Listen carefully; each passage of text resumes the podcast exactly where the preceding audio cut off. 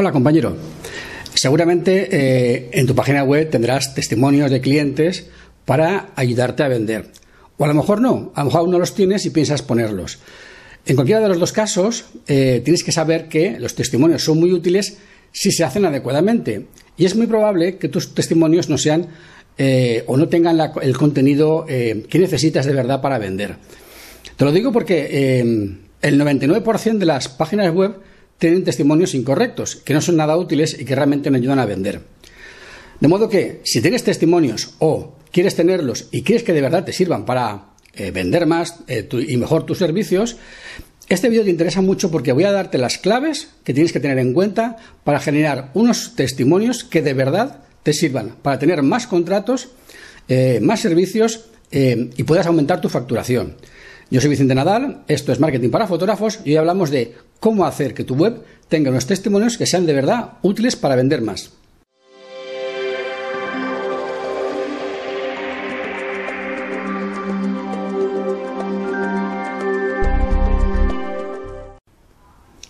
Lo primero que tienes que pensar a la hora de hacer unos testimonios es ¿cuál es el objetivo de los testimonios? Si sabes cuál es el objetivo, te será mucho más fácil que tus objetivos de verdad tengan sentido y sean útiles. Los objetivos de los testimonios básicamente diríamos que son tres.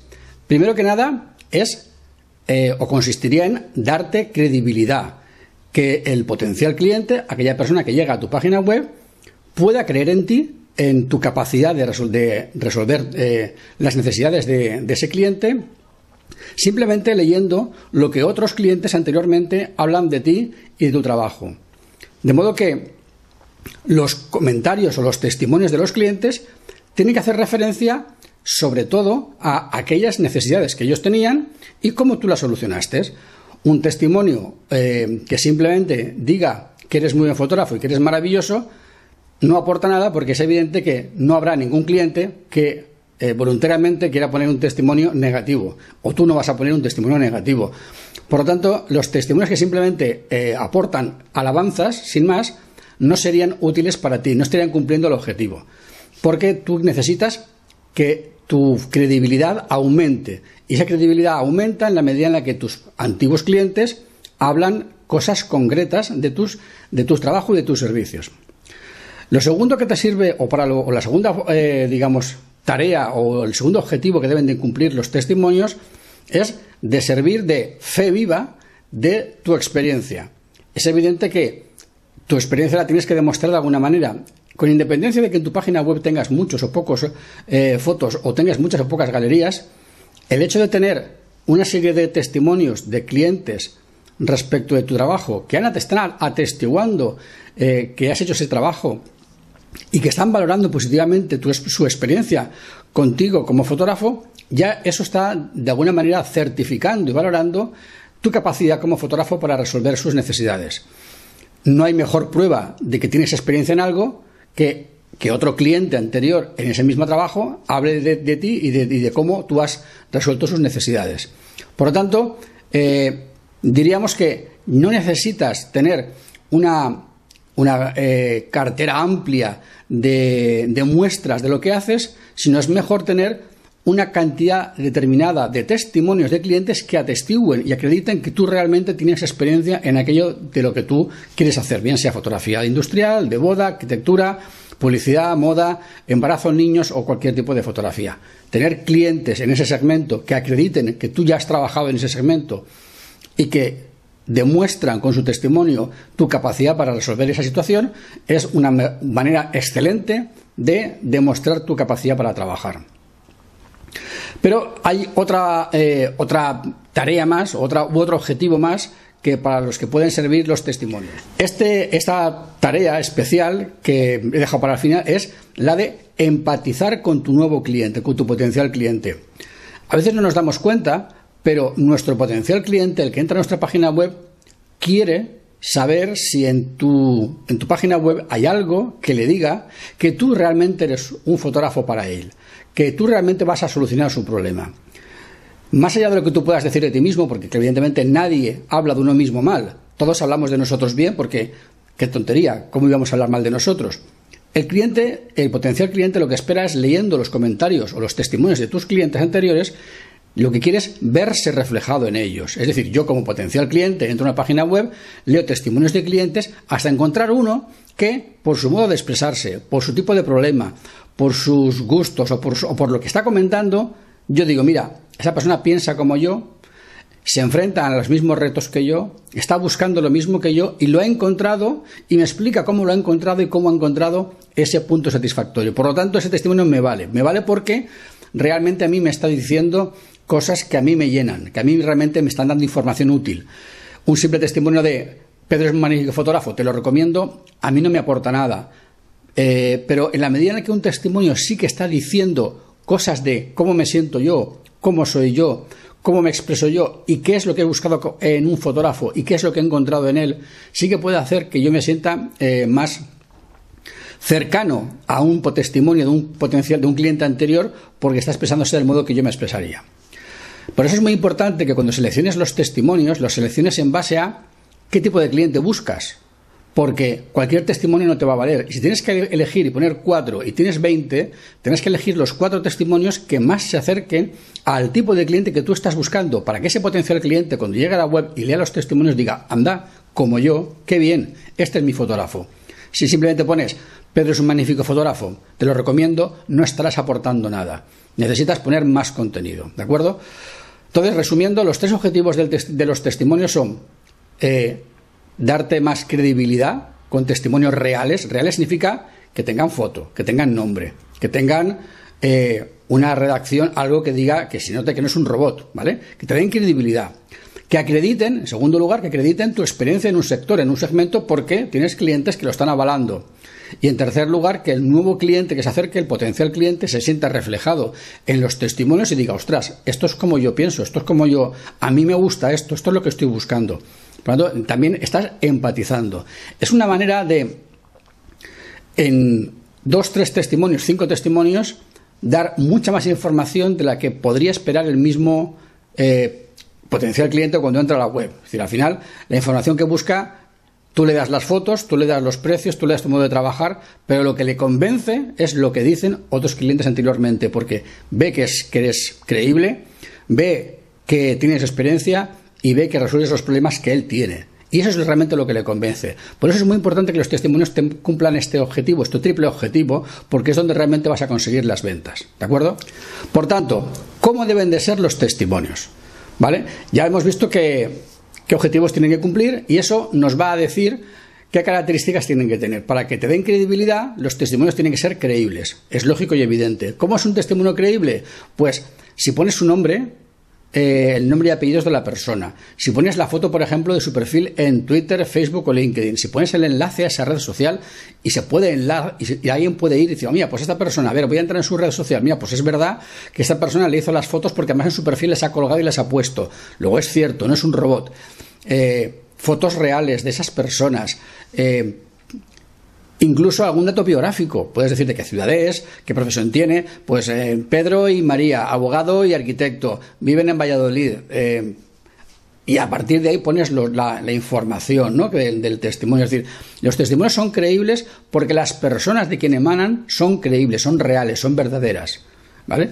Si eh, tu potencial cliente se niega a poner la foto, a poner datos personales o a poner un enlace a sus redes sociales, es eh, lícito, está en su derecho y tienes que respetarlo. Pero entonces ese testimonio no te valdrá, porque no vas a poder hacerlo creíble. Necesitas que tus testimonios sean tan creíbles, tan creíbles, que incluso tu potencial cliente pudiera contactar con ese anterior cliente y preguntarle, oye, ¿y Pedro qué tal es como fotógrafo? Porque he visto tu testimonio y lo que tú dices, más o menos pensamos lo mismo, pero más, explícame más cosas. Eso es realmente lo que necesitas. Esa credibilidad es fundamental. Sin esa credibilidad, tus testimonios van a ser realmente papel mojado y no van a servir para nada. Tus testimonios tienen que ser de un público similar, por lo que te decía antes de que uno de los objetivos es empatizar con tus potenciales clientes, ¿no? Si tú buscas clientes que se gasten dinero, no podrás poner un testimonio que hable de qué barato es tu trabajo. Si buscas clientes que valoren tu dedicación, y tu esfuerzo, tienes que poner testimonios de gente que avale esa dedicación y ese esfuerzo. Es decir, tú tienes que pensar, mi cliente ideal, ¿cómo es? ¿Qué piensa? ¿Qué cosas valora? ¿Qué es lo que realmente le da valor y por qué está dispuesto a pagar más? Voy a poner testimonios de esas personas que dicen cosas que hacen referencia a personas que están dispuestas a pagar más por esas cualidades, porque de esa manera estaría atrayendo a esas personas que yo de verdad quiero que sean mis potenciales clientes, mis nuevos clientes, ¿de acuerdo? Entonces debes de filtrar tus testimonios, no poner todos, sino poner solamente aquellos que de verdad están alineados con esos nuevos clientes que tú quieres tener de verdad. Es importante porque de esa manera vas a filtrar a tus nuevos clientes en base al contenido de tus testimonios. Los testimonios deben de ser concretos y cuando digo concretos quiero decir que no deben de ser vagos, ambiguos y estar llenos de halagos y cosas eh, genéricas. Por ejemplo, decir, eh, Pedro es un magnífico fotógrafo, ha sido fantástico que él nos haga las fotos, sus fotos son maravillosas y tenemos un bonito recuerdo, es no decir nada porque eh, no hay ningún fotógrafo del cual se pudiera decir lo contrario si has sacado satisfecho. Es decir, ¿tú consideras que hay algún cliente que esté satisfecho con su fotógrafo que no va a decir más o menos lo mismo? eso no es concretar nada. Para concretar necesita que el cliente diga aspectos concretos, cosas específicas, incluso a, ser posible medibles. ¿no? Pues Pedro consiguió eh, hacerse con mi mascota en cinco minutos y me hizo una sesión de fotos completa y no tardó más de 15. Eh, lo intentan otros fotógrafos y en dos horas no hemos conseguido hacer nada. Eso es un dato concreto. Eso sería un dato concreto y sí que avala la experiencia que tiene Pedro como fotógrafo de mascotas, por ejemplo. Eso sería un testimonio que sería útil para un, eh, un dueño de mascota que quiere hacerle fotos y está buscando un fotógrafo de mascotas. Ese testimonio sería útil porque está diciéndole algo que es cuantificable y medible y que sí que avala tu experiencia y que si además eh, esa persona en su perfil, en sus redes sociales, tiene las fotos de las mascotas y son buenas y son bonitas, y Pedro tiene fotografías de esa persona en su página web con sus fotos de mascota, bueno, pues todo cuadra, todo tiene sentido, ¿de acuerdo? Iríamos eh, en la línea de convencer por los hechos y con la calidad y con datos concretos. Por eso el testimonio debe ser concreto, no puede ser ambiguo, vago o simplemente tener halagos que son lugares comunes y que realmente no aportan nada. También los testimonios deben de tener una longitud, una longitud, digamos, correcta. ¿Cuál es la longitud correcta? Pues mira, ni demasiado corto ni demasiado largo. Un testimonio que diga, Pedro es magnífico fotógrafo, te lo recomiendo al 100%, es tan corto que no dice nada, no le da tiempo a decir nada, no puede ser. Tampoco puede ser tan largo, tan largo, tan largo, que te cuente toda la vida obra y milagros del fotógrafo o del día del, del trabajo. Es decir, debe de centrarse en los aspectos concretos necesarios que luego veremos de qué es lo que necesita el cliente, qué es lo que está buscando el cliente, cómo lo consiguió y qué eh, resultado obtuvo. Eh, debes de conseguir contar la máxima información en el menor tiempo o en la menor cantidad de palabras posibles. ¿De acuerdo? En el blog eh, tienes ejemplos escritos que puedes ver de eh, testimonios que no valdrían y testimonios que sí valdrían. Yo te recomiendo que te leas el artículo después de ver este vídeo porque merece la pena porque hay ejemplos muy interesantes de cómo un testimonio no vale o cómo un testimonio sí vale. ¿De acuerdo? Debes de editar el testimonio para que tenga más fuerza. Eh, a veces, eh, yo lo he visto muchas veces y yo al principio también lo hacía, tal y como me daban un testimonio, lo colgaba y lo ponía en la página web incluso a veces hasta con faltas de ortografía que me las habían dado y yo ni me había dado cuenta.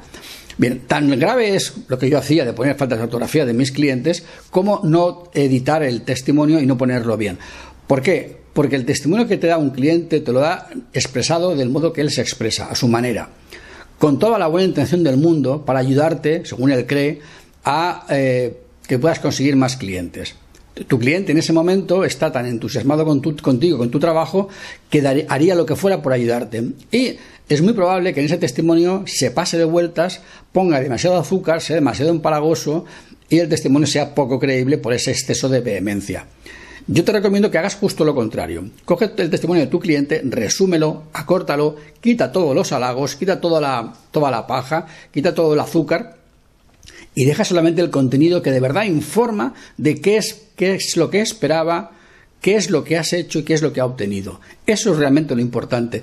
Todos los demás halagos están muy bien y te los quedas para ti, pero no necesitas ponerlos porque eso al, al, cliente nuevo no le informa, no le dice de qué eres capaz. Simplemente dice que el cliente está satisfecho, pero es evidente, si no, no podría un testimonio. Luego lo obvio no hace falta ponerlo, hay que poner lo que no es obvio, aquello que tu cliente ha obtenido y que estaba buscando y que tú le has dado, que es realmente lo que espera leer tu potencial cliente en el testimonio. Otra cosa que hay que tener muy en cuenta a la hora de hacer testimonios es su formato, su aspecto. Además de tener un aspecto bonito, eh, agradable de ver, además debe ser fácil de leer y debes de poder configurarlo de modo que esté totalmente integrado en tu, en tu página web. Hay algunos temas, algunos temas de WordPress que llevan incluidos testimonios. Yo normalmente cuando elijo un tema suelo fijarme en el diseño que tienen los testimonios y, descarto muchos temas precisamente porque los testimonios me parecen feos y mal resueltos. Eh, yo te recomiendo que te fijes en cómo tu tema los hace y si no te gusta, al final del artículo que hay en el blog tienes eh, tres plugins para WordPress que son muy útiles para poder configurar los, testimonios. Míralo, eh, mira esa parte del, artículo, mira esos tres, esos tres plugins, pruébalos y elige el que más te guste y el que más se adapte al estilo que tú quieres y a tu manera, digamos, de, tener tu página web. Es muy importante que los testimonios eh, puedan llevar fotografía, que puedan llevar datos personales y que puedan llevar el texto. Eh, si los testimonios no tienen esa característica, pues se van a quedar un poco cortos. Yo te diría que mires también otras páginas web de otros eh, testimonios que puedas encontrar que te puedan gustar por su formato y que te inspires en ellos. Casi todos los, los plugins que, prácticamente los tres plugins que, tienes en el, en el blog, tienen muchos formatos posibles, muchas plantillas, muchos estilos de hacer los, los, testimonios. Tienes que buscar uno que te guste y además que sea legible, que sea útil, que sea práctico. Los testimonios en slide están muy de moda, pero tienen una pega. Y es que eh, todos son igual de. Todos pasan con la misma cantidad de tiempo. Y si uno es más largo que otro, a uno le puede faltar tiempo y a otro le puede sobrar. Yo los testimonios en el slide no te los recomendaría, salvo que puedas hacer todos los testimonios igual de largos, lo cual es muy difícil. O que puedas tú cronometrar y decir cuántos segundos quieres que pase, que no todos, no todos los, no siempre vas a poder. Yo te diría que sería mejor poner testimonios estáticos, que cada uno puede leer el testimonio que quiera y uno elige. Pones cuatro o pones seis, o como tú lo veas, pero yo creo que es, a mí me gusta más el sistema estático que el sistema dinámico, que mi web los tengo en una parte dinámico y en otro estático, y el dinámico, la gente me lo dice, no se lee bien porque no da tiempo. ¿Vale? Entonces, bueno, es, un, es, es una, un consejo en base a mi experiencia. ¿De acuerdo? Vale. Hemos dicho aspecto, cuidado, bonito, fácil de leer y que sea eh, adaptado a tu tema. Eso es muy importante. Y ahora viene, digamos, eh, la prueba de fuego. Cómo conseguir testimonios de clientes. ¿De acuerdo? Bien, eh, puedes hacer dos cosas. Una, mandar cartas a todos tus clientes y pedirles a todos testimonios, y muchos o algunos te contestarán, pero yo te recomiendo que no lo hagas así porque seguramente vas a tener muchos testimonios muy, digamos, poco útiles. Y tú no necesitas tener muchos testimonios poco útiles, necesitas tener unos pocos testimonios muy útiles. Es decir, justo al revés. ¿Qué haría yo? Yo cogería mi lista de clientes y elegiría a los 10 mejores clientes. Ponte primero con los 10 mejores. Para mí los 10 mejores son tanto clientes muy satisfechos como clientes con los que tengo muy buen trato, mucha empatía y me es muy fácil pedirles un testimonio porque sé que me lo van a dar y no solo que sé que me lo van a dar, sino que van a hacer lo que yo les diga, que es más importante. Porque un cliente puede estar dispuesto a darte un testimonio, pero igual si le dices, ¿me puedes contestar a estas preguntas para redactar el testimonio? A lo mejor no están tan dispuestos. No, no te digo que sea así, digo que podría ser. Por tanto, elige 10 personas que sean buenos clientes, que estén satisfechos y que estén dispuestos a hacer aquello que tú le pidas. Eh, podéis hacerlo de muchas maneras, pero yo creo que esta es la más eficiente y la que lleva menos tiempo. Una vez que tengas esta, hecha esta lista, ponte en contacto con ellos directamente. Es decir, no les mandes un email, porque solamente no lo van a leer ni te van a hacer caso. Llámales por teléfono o mándales un mensaje directo por WhatsApp o por, por Facebook Messenger. Habla con ellos. Hablas con ellos y le explicas lo que necesitas y le explicas qué es lo que quieres. Si aceptan, a partir de ahí continúas. Es la mejor manera de no alargarlo y no eternizarlo. Tiene que ser algo directo. Habla tú con tu cliente y dile, oye, ¿Estás dispuesto a contestarme a tres o cuatro preguntas para redactar un testimonio para mi web? Y a partir de ahí, si te dice que sí, continúas. El testimonio de tu cliente lo que no tienes que hacer es dejarte que él te diga lo que él quiera. Porque seguramente si le dejas que él te diga lo que él quiera, ¿qué es lo que va a hacer? Te va a decir, Pedro es maravilloso, es un magnífico fotógrafo, qué bonitas fotos, eh, no me canso de verlas, te lo recomiendo. Y eso no sirve para nada. Lo que tienes que hacer es preguntarle a tu cliente acerca de tu trabajo, pero no respecto del trabajo en sí, sino respecto de qué es lo que él sentía, pensaba o temía antes de contratarte. Es decir, necesitas preguntarle acerca del antes, cómo estaba antes, necesitas preguntarle acerca del durante, es decir, cómo vivió y sintió la sesión de fotografías, ya sea de boda, de fotografía industrial o de lo que sea. Cómo fue, digamos, a partir de que ya te contrató, todo ese proceso, desde que te contrató hasta que terminó el trabajo, es decir, yo te contrato, hablo contigo, hacemos trabajos, de, trabajos previos, hacemos sesiones de, de, preparación, lo que sea, hacemos preboda, posboda, en fin, depende del tipo de trabajo, será de un modo o de otro. Y luego al final se entrega el trabajo. Pues tú tienes que eh, conseguir que te conteste preguntas de cómo se sentía y pensaba y vivía antes, de cómo sintió, pensó y vivió el desarrollo del trabajo y qué es lo que obtuvo y cómo sintió y vivió, cómo siente y vive el trabajo obtenido final. Siempre respecto de esa primera problemática que tenía cuando se planteaba el trabajo. Es decir, si yo soy una persona que quiere hacerme fotografías, pero tengo pánico a hacerme fotos, Luego, para mí es importante un fotógrafo que me quite el miedo. Si yo pongo el testimonio respecto de ese miedo que tenía, respecto de cómo el, fotógrafo me quitó el miedo y de cómo mi miedo no se aprecia en las fotos y lo bien que han salido pese a mi miedo, evidentemente alguien que tenga también miedo de hacerse fotos se va a sentir identificado y le va a ayudar. Si en lugar de eso soy una persona que usa fotografías muy originales, muy, muy llamativas, muy locas, y todos los fotógrafos que encuentro son muy aburridos, y por fin encuentro uno que está tan loco como yo, si yo cuento mi experiencia respecto de eso, del loco que yo busco al fotógrafo, las locuras que hicimos durante la sesión y las locuras que han quedado en las fotos, un cliente que busque algo parecido se va a sentir identificado. Esa es la idea.